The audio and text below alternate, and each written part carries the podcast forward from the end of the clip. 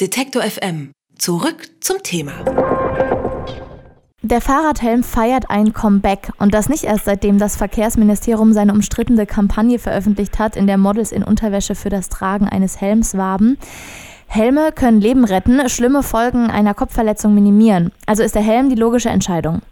Irgendwas hält einen dann aber doch immer zurück und zwar oft vielleicht das Bild, das man mit dem Helm abgibt. Auch hier in der Redaktion wird über die Ästhetik des Helms gesprochen. Inzwischen gibt es nämlich auch Modelle, die die Form eines Anglerhelms haben oder mit Strasssteinen besetzt sind. Der Autor Till Rether schrieb dagegen vor kurzem im Magazin der Süddeutschen Zeitung, je hässlicher, desto besser. Was er damit meint, erzählt er mir im Interview. Hallo, Herr Rether. Hallo. Sie sagen in Ihrer Kolumne, der Fahrradhelm vertrete zwei menschliche Eigenschaften, Gelassenheit und Renitenz. Was genau meinen Sie damit? Naja, Gelassenheit, äh, Sie haben völlig recht, es gibt mittlerweile Helme, die aussehen wie Anglerhelme oder die aussehen wie Tweedkappen oder ähm, wie Skateboarderhelme oder so. Ich glaube, dass man ähm, gelassen sein und sich mit der Hässlichkeit des Fahrradhelms abfinden muss. Ich glaube, dass der Fahrradhelm eine sozusagen eine Übergangstechnologie ist, die wir brauchen, weil wir keine guten ähm, Radwegsysteme haben und weil äh, immer noch das Auto im Mittelpunkt der Verkehrsplanung steht und Radfahrer, Radfahrerinnen einfach bedroht sind. Ähm, ich glaube, die Gelassenheit ist, dass man sagen muss, naja gut, so lange muss ich einen Helm aufsetzen, das ist aber nicht meine Schuld. Und äh, wenn der Helm äh, hässlich aussieht, dann fällt es eigentlich auch nicht auf mich zurück, sondern ist eigentlich dann fast ein Gegenstand gewordenes Symbol für eine völlig verfehlte Politik. Und das meine ich mit der mit der ähm, äh, Renitenz, also warum soll ich mich jetzt nach außen hin auch noch äh, verschönern? Mit einem Fahrradhelm, der irgendwie im weitesten Sinne stylisch aussieht.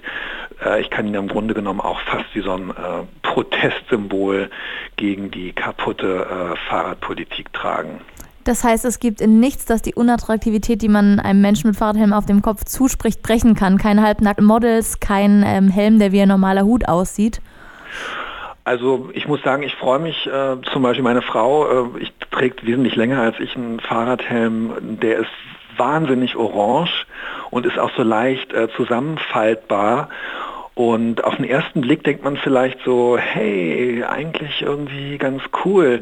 Aber er sieht wirklich kein bisschen cool aus. Aber ich finde es dann toll, wenn sie ihn aufhat, weil ich sie immer schon von weitem sehe, weil er so unfassbar orange ist.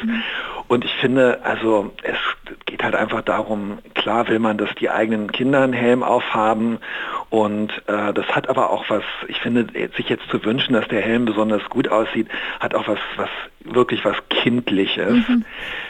Und ich muss sagen, also ein Kollege von mir, mit dem ich mich über das Thema unterhalten habe, der auch überzeugter Radfahrer ist, hat was sehr äh, Überzeugendes gesagt, finde ich. Also dessen Devise ist wirklich, je hässlicher, desto besser, weil die hässlichen Helme eben auch diese, das sind die leichtesten Helme, das sind die, die diese so ein bisschen albernen Rennradfahrer, Belüftungsschlitze haben und so, die man natürlich als normaler Stadtradfahrer eigentlich gar nicht unbedingt braucht. Aber die sind dann eben, muss man schon sagen, die sind dann auch so leicht und bequem, dass man sie vor allem auch im Sommer vielleicht vergisst, wenn man sie aufhat. Die mhm. Erfahrung ist schon, je stylischer und je in Anführungszeichen cooler der Helm ist, desto ähm, schwerer und desto äh, weniger Luftlöcher und desto ungerner zieht man ihn dann auch noch auf.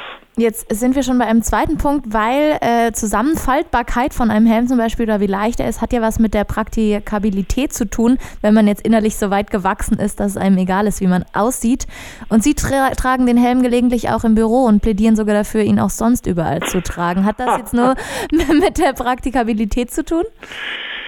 Also ich trage ihn im Büro, weil ich manchmal wirklich dann, äh, mir fällt irgendwas ein auf dem, äh, auf dem äh, Weg ins Büro, auf dem Fahrrad und dann stelle ich am Schreibtisch fest, ich arbeite allerdings auch alleine in meinem Raum, dass ich den Helm immer noch aufhabe und amüsiere mich dann darüber und ich muss auch sagen, ja, also ähm, ich trage ihn dann mittlerweile, ich weiß, es gibt wirklich eine große Abneigung gegen Leute, die auch im Supermarkt den Helm aufhaben, weil das immer so ein bisschen so aussieht, als hätte man sich komplett aufgegeben.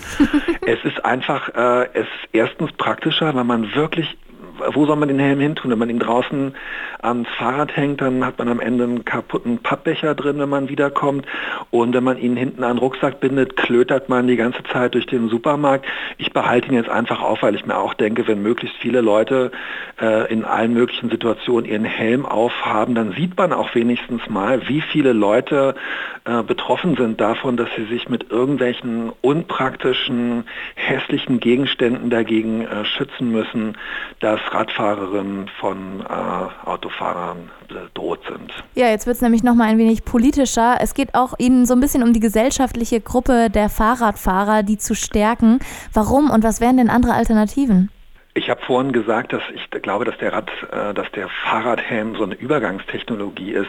Es ist ja so, wir schützen uns ja mit den äh, Fahrradhelmen nicht dagegen, dass plötzlich das Fahrrad unter uns zusammenbricht oder dass wir aus Versehen gegen einen Baum fahren, sondern es geht natürlich in erster Linie darum, dass durch den Fahrradhelm Unfälle weniger schlimm für die Radfahrer verlaufen sollen, die durch Autos, äh, die mit Autos entstehen.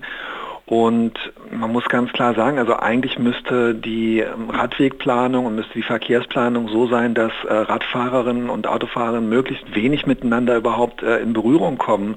Es gibt genug europäische Länder und europäische Städte. Ähm, die naheliegenden Beispiele sind natürlich ähm, die Niederlande und die skandinavischen Länder, aber auch viele osteuropäische Länder, wo das äh, ganz gut funktioniert. Und in dem Moment, wo ich äh, nicht die äh, jeden, also auf jedem Meter Gefahr laufe, dass eine Autotür aufgeht oder dass mich von der anderen Seite jemand touchiert, der nicht genug Abstand hält, nämlich die vorgeschriebenen 1,50 Meter, die völlig unrealistisch sind. In dem Moment, wo das ganze äh, Verkehrssystem anders äh, organisiert ist, brauche ich dann eigentlich auch keinen Fahrradhelm mehr. Mhm. Kann ein Fahrradhelm mehr sein als nur lästige Notwendigkeit? Taugt er vielleicht als modisches Accessoire, das haben wir jetzt hier verneint, oder eben vielleicht als Zeichen der Solidarität unter Radfahrern? Darüber habe ich mit dem Autor Till Rether gesprochen. Vielen Dank für das Gespräch. Ja, danke schön fürs Zuhören.